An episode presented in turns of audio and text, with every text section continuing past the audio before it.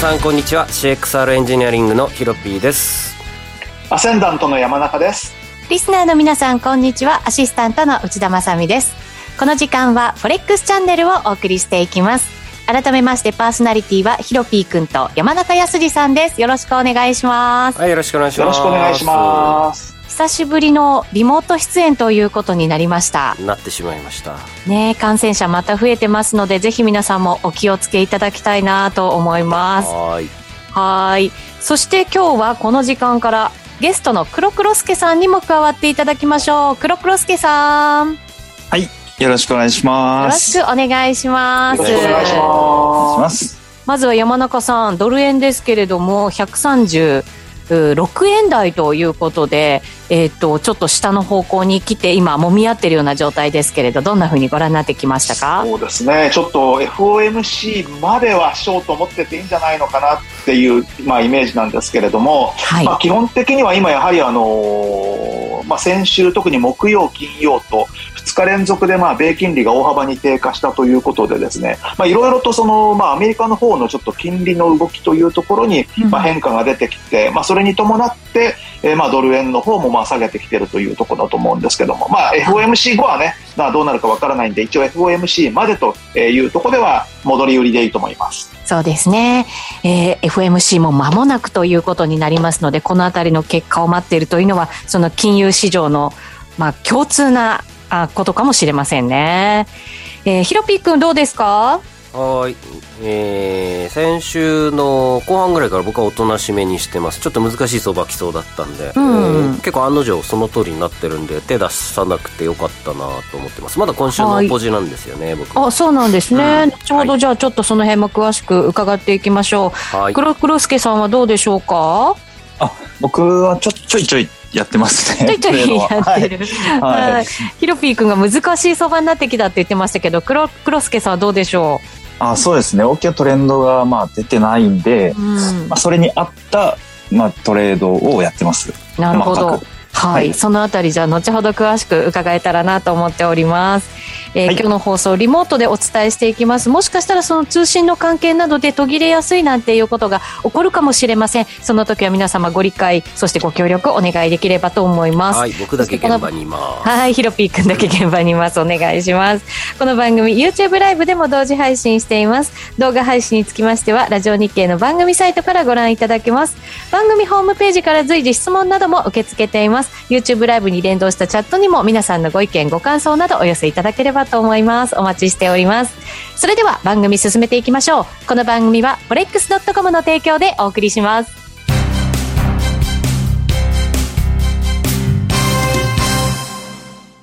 ここで forex.com からのお知らせです。日経平均、ニューヨークダウ、ナスダックなどを対象に投資ができる forex.com の株価指数。CFD や話題のノックアウトオプションで取引いただけます。主要17銘柄を数千円から売りからも買いからもお取引可能。詳細は forex.com を検索。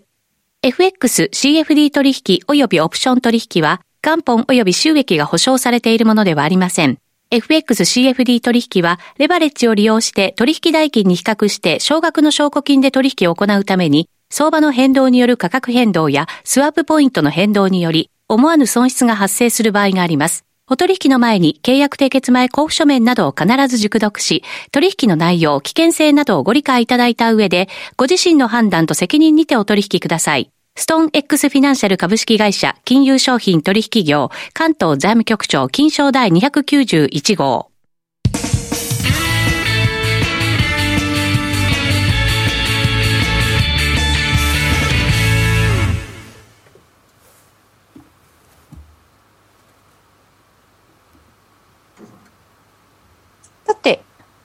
ここからは Weekly Forex Strategy のコーナーお送りしてまいりましょう。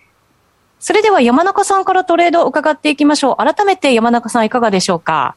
はい、えー、まあ先週の放送の時点でですね、えー、まあ138円低いところをまあとりあえずまあ売ったらなんか火曜日の放送中に利に乗ってきたぞという状況で、まあ、それがずっとまあ持ってたままなんですよね。それで、まあ、普段だったらば2円抜けたらというところで6円の20でリグーはずだったんですけれども、なんかこれはいっちゃうんじゃないのかなと思って、えー、まだ持ってて、まあ、もし7円の20まで戻ったらやめますけれども、まあ、もちろん、もちろんその FOMC の前には、あの、どの水準でもやめるんですけれども、えー、まあ、ひょっとしたらということで、136円台、まあ、前半もう一回ちょっと、えー、まあ2円抜きぐらいの水準までいったらやめたいなという、ちょっとそんな感じなんですよね。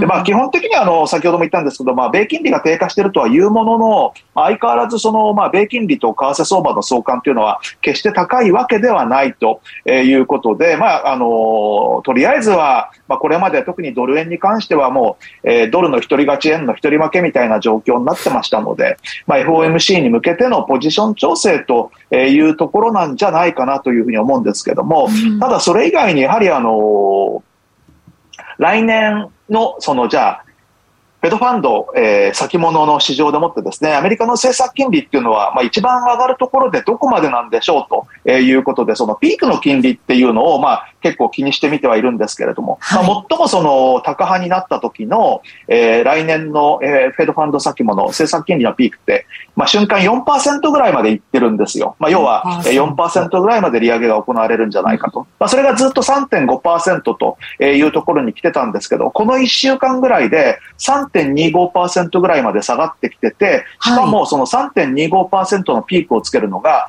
今年の12月っていう見方になってきてるんですよね。はい、ですから、まあ、だいぶそのピークの金利が下がってきてる上に、まあ、さらにそのピークの時期というのが前倒しで、もう何しろ2022年12月っていうことに、まあ、なってきてるということを考えると、はい、まあ、やはりあのーアメリカの10年債と2年債の利回りが逆転している状態とか、まあ、そういったところから考えるとですね、やはりアメリカに関してもかなり景気後退リスクというのが、えー、気にされてるんじゃないのかなというふうに思います。で今、あの、ちょうどこの画面に、あの、出してもらってるんですけども、これ、はい。はい、ありがとうございます。これ、上側が10年債引く2年債の、えー、金利で、赤い水平線がゼロなので、この赤い水平線よりも下側にいると、10年債と2年債の利回りが逆転しているという、うん、まあ、そういうチャートなんですけども、はい、えー、ちょうどまあ左端の2000年ですとか、あとは、えー、そこからまあ見ていくとですね、まあ、2007年の、えー、いわゆるそのリーマンショック前の、あのー、あたり、えー、そしてまあ直近のところでは、えー、2020年あたり、そしてまあ今ということでですね、まあ、要は、あのー短期債の利回りが長期債の利回りを超えてきているという、まあ、そういう状況を、まあ、上のところからわかるんですけども、その時にじゃあ何が起きてるのかっていう、まあ、よく言われるのがリセッションっていうふうにまあ言われるんですけども、はい、下側がですね、えー、フェドファンド先物、アメリカの政策金利の、まあ、いわゆるその、先物市場の記事かつなぎなんですね。ですから、直近でみんながどういう方向にその金利が動くのかを、まあ、示しているチャートっていうふうに言っていいと思うんですけれども、2年債と10年債の利回りが逆転して、まあ、いわゆるそのまあマイナス状態になっている時っていうのは、その直後に何が起きてるかっていうと、金利が下げられてるんですよね。はい、常に、常に下がってる。つまり、あの、常に金融緩和が起きてる。これひょっとすると、12月がピークっていうことは、来年年明けからまた緩和じゃないのっていうようなところが見えてくるんじゃないのかなと、えいうことで、まあそうなってくると、じゃあ仮に来年、まあ1月緩和とは思わないですけども、あの、そういうまあリスクがあるっていうことは、やはりそそそのぐらいまあ、今のアメリカっていうのは、景気後退リスクが気にしてるっていうことだと思いますし、あと一部ではアメリカ、あの、GDP が、あの、2期連続でもってマイナスになるんじゃないかっていう話もあるぐらいなので、まあ、かなりそのリセッションも含めてですね、えー、どうも今までとは様子が変わってる。えー、で、一方でじゃあ、果たしてインフレは抑えられるんでしょうかっていうと、これも本当に抑えられるかどうかまだえー、しばらく時間が経ってみないと分かんないということで、まあ、いろんなことを考えると、ちょっとアメリカ独り勝ち状態から、えー、いろいろとその不安材料を抱えてるステージに今は入りつつあるんじゃないのかなっていうことで、ちょっとあの見方を変えようというか、まあ、変えつつありますね。うん。そうすると、ドルがずっとこう、強く来ましたけれども、その流れが少し変わるんじゃないかということですかね。変わってきて、ひょっとすると、まあ、ドルの高値というのは見てしまったかもしれないと。まあ、まだ何とも言えないですけれども、まあ、ちょっとそういうことも含めて、えー、ちょっとまあ、もう少し、えー、ドル売りで頑張ってみたいなというのが正直なとこですね。うん。ヒロピー君どうですか？今の山中さんの話聞いて。はい、全くその通りでして、うん、まあ、ユーロドルも下げなくなりましたよね。はい。はい。なので、まあ、こっちの今のチャートの続きですけれども、今、これってカーソル見えてるかな？見えてますね、僕の見えてます。見えてます。はい、まあ、ここのゼロを下回った時の長短スプレッド逆転現象が起きて、えー、まあその後、まあ金利はこう上がっていくんですけど、年内。そこからまたこうね、下がっていくみたいな。まあまさにリーマンショックの時みたいな。この状態が起こり得る。まあ横ばいっていう時もある,、あるかもしれないですけどね、金利は。そうですね。はい。まあでもつまり、もう来年かなというのはなんとなく僕はイメージしてます。あとは今週の木曜日の GDP。4、4 6月期のアメリカの GDP ですね。前期比ベースで市場予想確か 0. プラス5ぐらいだったかな。うん、0.5ぐらいだった気がするんですけれども、そこがマイナスにもしも触れたとき、2期連続になってしまうので、まさかの。リセッション入り？そうですね。っていうお話に。で、やっぱ先週のあの PMI、アメリカが47点いくつっていうのがポンポンと出ちゃったので、うん、はい。えー、あれちょっとショックですよね。ドイツもしかりですけども。うん、世界を牽引する2カ国がマイナスに、マイナスじゃないや、50割れって、うん、良くないっすよね。うん。って考えると、まあこう、チャートにしますけれども、えっ、ー、と、まあユーロドルまず、昨晩、天然ガスを絞ったというドイツ向けのね、ロシアが。なのに、ユーロ売られないみたいな。うん、確かに。うん。いや、もうそろそろちょっと違うところを見始めてるかなと、マーケットは。っていうふうに非常に僕感じますね。うん、あと、ドルが弱っているのは、えっ、ー、と、ドルインデックス見てみるとですね、うん、えっ、と、あれ、ドルインデックスあったあったあった。ちょっと1時間足短いな。まあ、こんな感じで、垂れてきてるんですよね、4時間足ドルインデックス。本当だ。はい。なので、全体的にドルストでドル売りが始まっている感じですね。オージードルとかニュージードル、実は先週持ってた、ロング持ってて、金曜日には手締まっちゃったんですけれども、まあ、オージーとかニュージー強いんですよね。うん。ドルに対して。はい。はい。なので全体的にちょっとドルが弱ってきている。まあでも買われすぎだったのもあるかもしれないですね。うん。はい。ユーロドルのパリティ期待も到達しちゃいましたし。うん。はい。っていうまあ、達成感プラス行き過ぎって感じですかね。そうですね。いろんなもの重なって、ちょっとドル買われなくなってきてるよ、というところなんですね。そうですね。はい。ドイツの10年債もおっと1%割れてきた。はい、ドイツですね、こちらが。なので、ちょっと全体的に地殻変動起きてる感があります。うん。こうだからといってどうなんでしょうね。それ、どこまでこう、下に可能性があるのかってなると、どうなんですか、ね、なかなか悩ましいですよね。そうなんですよね。じゃあ、これどんどん下がって120円いくかっていうと、さすがにそれはないだろうと思いますもんね。んまあ、130円はあるかもしれないけど、125円は結構遠いかなっていう感じはしますよね。まあ、このね、ドル円も135円のミドルまで来てくれたっていうのもあるんで、まあ、しっかり、まだ買いがしつこく入ってるながあるんで、どうでしょうね、137円ぐらいをバックに売っても僕は全然ありだなと思ってます。まあ、しばらく僕でもユーロドルとドル円はあんまり触りたく、ドル買い方向であんまり触りたくない印象があるので。それはどういう理由で？やっぱりそのドルの調整が強く長引きそうだなっていうのがあるんですよね。うん、あ他の通貨よりも、うん、そうですね、うん、大きい相場つけたからっていう感じですかね。うん。いやだって115円から140円手前までっても十分やったでしょうと。確かに。うん。はい、ですよね。はいちょっと黒黒助さんにもドル円伺ってみましょうか。トレードはしてるのかな、はい、このドル円で。あ、ドル円で。ドル円で。はドル円ではしてないですね。してない。はい、してない。今、チャート見てどうですか？いや、これはもう売りたくなりますね。そうですよね。やっぱ売りたいですよね、はい、これ。売りたくなるんですけど、そのためにはもうちょっと上がってほしいなっていうところなんで、うん、今はなんかドル円はやることがないのかなっていう印象ですね。あまだ街の状態。そうですね。やっぱ今下がった分の、やっぱ、うん、0.618フィボナッチという、まあそれぐらい、まあ、が半値ぐらいは戻してほしいかなっていう。ここから引くとちょうどいいクラスターポイントですね。137円の50はもうドンピシャですね。おそうですね。ここは売りたいですね、ぜひ。はい。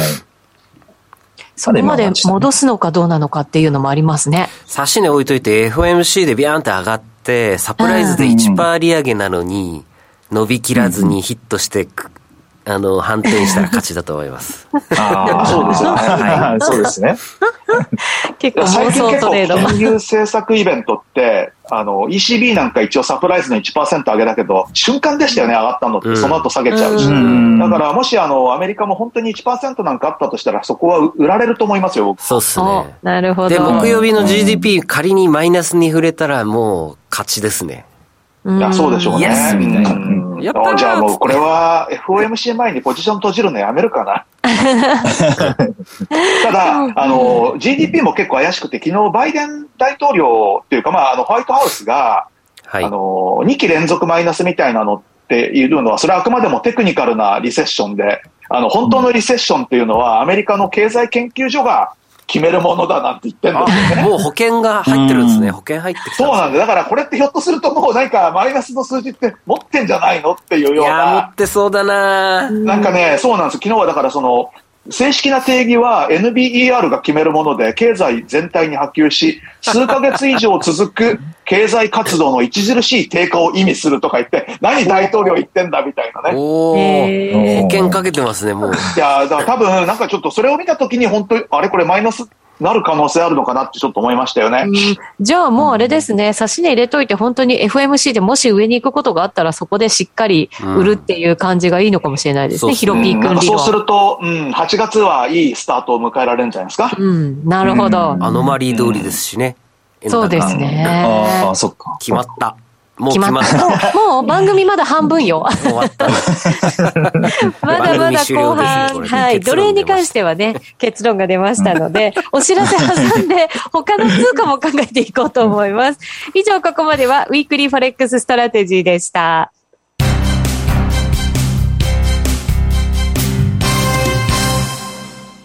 ここで、forex.com からのお知らせです。日経平均、ニューヨークダウ、ナスダックなどを対象に投資ができる forex.com の株価指数。CFD や話題のノックアウトオプションで取引いただけます。主要17銘柄を数千円から、売りからも買いからもお取引可能。詳細は forex.com を検索。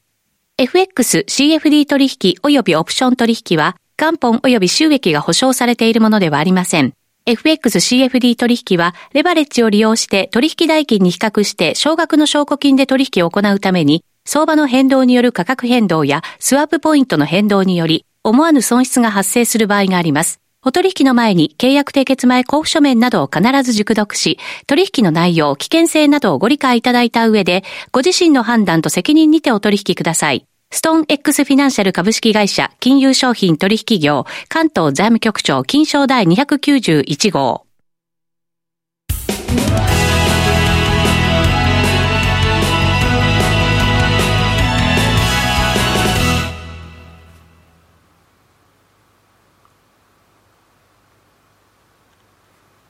はい。はい、ここからはフォレックスラウンジです。はい、えー、引き続き、マーケットについてお話ししていきましょう。はい、よろしくお願いします。はい、お願いします。では、ここからはじゃあ、黒黒助さんのトレードを伺っていきましょうか。はい、通貨何でしょうえっと、ニュージー円ですね。おはい。来た、オセアニア。4時間、4時間足をちょっと。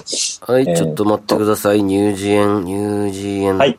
探してます。はい、ニュージー円、現在85円47銭から48銭。あたたたたた。はい。ありましたよ。まあ、ドル円が最近多かったんですけど、うん、まあさ、さっきも言ったみたいに、あの、難しいというか読めないっていう、まあ、僕の中では、こう、ぐちゃぐちゃした、はい。これ、チャートだったので、一番わかりやすいやつ、黒線、まあ、円絡みを見て、うん、一番わかりやすいニュージードル円を選びました。そうすると、売りですか？ああ、はい。そうです。なるほど。じゃあ、どのあたりポイントにしているのか、教えてください。あ、はい。えー、っと、売ったのが86.4あるあたりああ、なんかいいですね。いいですね。すごい天井ですね。うん。すごいですね。いいですね。まあ4時間で見ると天井なんですけど、まあ、あの、入るときは、まあ5分足とかで入るんで、まあ、えー、まあそういう感じで、4時間足の、えっ、と、4月20日の高値から、えー、4月20日？ここが、はい。ここですね。はい。そこから、まあ斜めにラインが引ける。はい。ですね。はい。お、フィボナッチですか、えっ、と、トレンドラインじゃないですか、えー、と、トレンドラインです。トレンドライン、失礼しました。はい。まずちょっと三角持ち合いっぽく、はい。なってきてるなと。8時間にしちゃいますね。あ、8時間。はい。ちょっと見にくいんで。確かに、そうですね。三角持ち合いに見えますね。お器用なところを三角持ち合いにしましたね。で、まあ、少しずつ下がってきてるっていうところと、ここでも最後の山ちょっと一瞬抜けたじゃないですか。はい。だから私、おっと思ったんですけど。あ、はい、あ、同じラインを見られてたんですか？見てました。ああ、嬉しいです。私ちょっと迷って、ここで一回買っちゃったんですよね。はい、そしたらもう本当に天井づかみになっちゃいました。まんまと絵に描いたような。そうですね。それは いや、まあまあまあまあ。下でも切りね、上げてるので、なんとなくちょっと。気持ちはわかりますよね。わかります。よかったです。で僕も、まあ、実際あの、1回で入れたわけじゃなくて、うん、やっぱり2回ぐらいは損切りしてますね。あ、抜けちゃったと思って、うん、で、様子見て、そしたらやっぱ下がってきてくれたんで、まあ、ヒゲみたいになってくんのかなって思っい入りましたね。うん。いいですね。はい、なんでこれ売り狙ってたんですか？あ、これはですね、えっ、と、まあ、まず一つはトレンドラインですね。うん、と、もう一つは、あの、1時間足の、うん、えっ、と、いくつかちょっと僕の中の、えー、チャート分析が、こう、なんですか、一致したというか、うん、の中のフィボナッチ使って、やったんですけど。1時間足で。1時間足で。はい。はい。えー、7月6日の下ですね。うんうん、83円。83円から、ここ、はい。はい。えー、7月11日。はい。84.7。7月10、あ、7月11日。はい。はい。ここを結んで、はい。えー、フィボナッチで結んで、はい。で、上が1.618が、うん、えー、フィボナッチでいう1.618が、まあ、85.67。そうですね。67あたりですね。はい。ここが、まあ僕でいう1時間足で見る中の、まあ3波だったんですよ。ほう、なるほど。はい。はい。で、1、2、3波まで今来て、はい。で、下げて、5波を目指したっていう。もう一伸びの。はい。で、それがさっき言った、ちょうどトレンドラインと重なった、ね、お確かにそうですね。はい。で、その5波の最終、最後のところも、えー、っと、フィボナッチのエクステンションを僕はいつも使うんですね。はい。0と、えー、1、えー、波、2波。はい。0、1、0、1波、2波を結んで、うん。1.618がちょうど、綺麗に、えー、一致したんですね。うん。これは売るしかないと。これはもう、こんだけ揃うと、まあ、いいんじゃないかなと思って。そうですね。勝ちゲーですね、これは。はい。86.40ぐらいで売ったんでしたっけ？そうです。うわドンピシャですね。いいですね。これでも、はい、対ドルだとニュージードルあんまり下がってないじゃないですか。はいはい。だから下げない勢いってなるとなかなかちょっとあれですよね。出にくくないですか？うん、そう。えっ、ー、と、普段だったらまだ持ってるんですけど、うん、はい。もう僕決済しちゃって。おおそうなんですね。あ、その下げたところ、はい、?84 点、あ、85か、85ぐらい。うんうん。うん。はい、あ、いいですね。で、そこから、ロング今朝今朝ロング持って、はい。で、また決済したっていう。ハッシュタグ取ってる。はい。なんか、うん、細かいんですけど。細かく。はい。本当はもっと持ち、持てるような、こう、チャートを見つけ出してやりたいんですけど、うん、今ちょっとそういう時期じゃないのかなと思って。うん。FOMC 前っていうのもありますかね、はい、やっぱりね。そうですね。うん。それもありますね。うん。で、まあ、ニュージーはこの三角の中を、まあ、もじもじちょっと、うん。まあ、今はショートなんですけどね。うん。っていう感じですかね。なるほど。黒黒助さんはニュージーやるの珍しいですもんね。うん、まあそうです。最近やってなかったです。もうドル円でいいなっていう感じでしたね。動きがね、はい、ありましたからね。はい。わかりやすかったですし。なるほど。うん。うんヒロピー君どうですか？クロス、クロクロスケンさんのトレード。いやー、素晴らしいですね。うん。教えていや、いやいやいやいやいやいや、器用なトレードですよね、本当ね。うん。いやでもまあ、もちろん、損切りもありますんで、うん、まあ、10ピップス以内ではやりたいなっていうところですかね、損切りは。損切りは10ピップス以内でもうさっと切るんですね。クロス円とかドル円、まあそうですね、この辺に関しては、本当に早いですね。うん。はい。えそれはもうじゃあ自分の中でルールで決めてることなんですね。はい、もうルールで、もうここはもうかなり徹底してますね。うん。他に、はい。はい。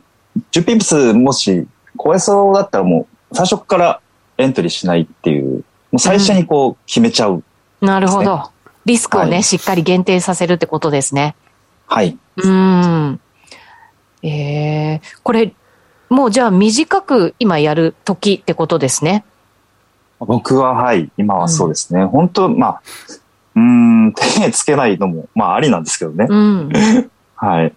まあ、うん、でもやりたくなりますね。うん。今は。確かにそうですね。わかりました。他に何かこう狙ってるっていう動きを狙ってる通貨とかありますか？あ、あとは、えっ、ー、と、スイスフラン系の、えー、ポンドスイスとかユーロスイスとか、その辺の、週足でなんかいいところに来てるんですよね。うん。ポンドスイス、ユーロスイス、どっち行きましょう？あ、えっ、ー、と、うん、ユーロスイス。ユーロスイス。ユーロスイス。はい。の、週足ですか？はい。はい。ちょっと R 試合消しちゃおう、じゃあ。週足ってことはちょっと長めな感じで、狙えそうな。そうですね、ポジション、ポジションも小さくして、損切り幅も広くして、うん、まあゆったり持っておく感じでもいいのか、迷い中ですね。うん、ちなみにこれ、ロングですか？はい。ああ、なるほど。あ、週足のもっとそうですね、前の方にちょっと締めがあるんで、うん、そのあたりはじゃあ延長戦で簡単に伺っていこうかなと思います。あ、はい。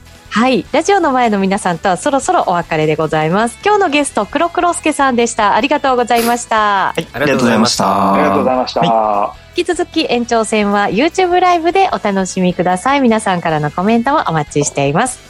この番組は forex.com の提供でお送りしました。